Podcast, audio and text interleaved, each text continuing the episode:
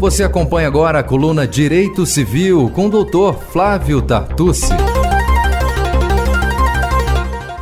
Acompanhe agora o quadro Direito Civil com o advogado e professor Flávio Tartucci. Hoje, o especialista comenta a decisão do Superior Tribunal de Justiça que condenou um shopping a indenizar uma mulher atingida por um tiro dentro do centro comercial. Professor Flávio, o senhor concorda com a decisão? Olá, Fernanda. Olá, amigos da Rádio Justiça. Sim, eu concordo com a decisão. Tenho minha posição doutrinária no mesmo sentido dessa decisão do STJ no sentido de que o shopping deve sim indenizar a vítima de assalto praticado em suas dependências. Esse julgado, né, o ARESP 1.027.025, na verdade só confirma o entendimento anterior da corte, o entendimento anterior do STJ, no sentido de que deve haver a responsabilidade civil por aqueles eventos que estão dentro do risco da atividade ou do risco do empreendimento. O que passa aí pela análise do que seria o caso fortuito e a força maior, que pelo Código Civil são excludentes de responsabilidade, conforme o artigo 393, que é o dispositivo que estabelece que a parte do contrato, o devedor, ele não responde por caso fortuito e força maior, é, se por eles não tiver sido responsabilizado. Então, eu concordo com a decisão, acho que ela está correta e acaba confirmando a posição que já é consolidada na corte no âmbito do STJ. Como deve ser analisado o caso fortuito e a força maior?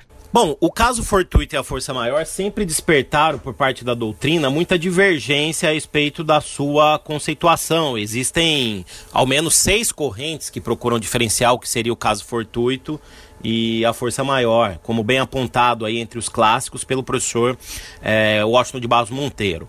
É, eu sigo a corrente doutrinária de que o caso fortuito seria o evento totalmente imprevisível, enquanto que a força maior seria o evento previsível, mas inevitável.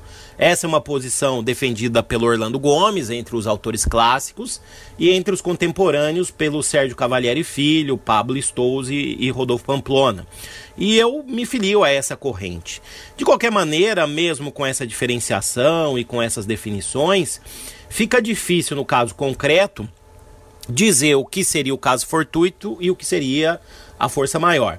E a jurisprudência tem feito uma análise, digamos assim, ressuscitando uma teoria que foi desenvolvida pelo professor Agostinho Alvim em 1949, na sua clássica obra da inexecução das obrigações, no sentido de que o caso fortuito e a força maior devem ser analisados de acordo com o risco da atividade, ou seja, de acordo com o risco do empreendimento.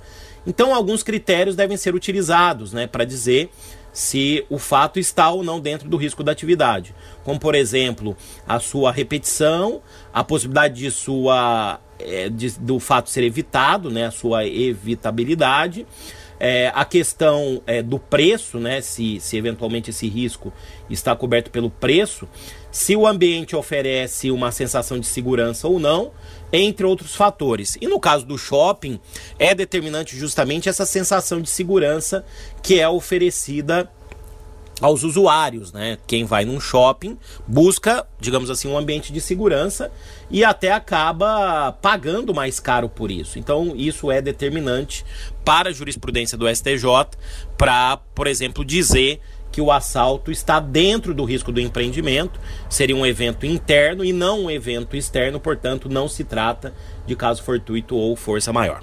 Existem outros casos em que o STJ vem debatendo o assalto como excludente de responsabilidade civil? Sem dúvida, existem outros casos, Fernanda, em que o STJ vem debatendo o assalto, é, que foi objeto dessa demanda, como excludente ou não de responsabilidade civil. Isso já aconteceu no passado, por exemplo, no transporte de ônibus, né, no, no transporte municipal. O, o STJ é, havia uma divergência entre terceira e quarta turma a respeito do tema, porque existiam julgados que diziam que apontavam que o assalto, como era fato corriqueiro, ele poderia ser evitado e, portanto, deveria haver responsabilidade civil por ele.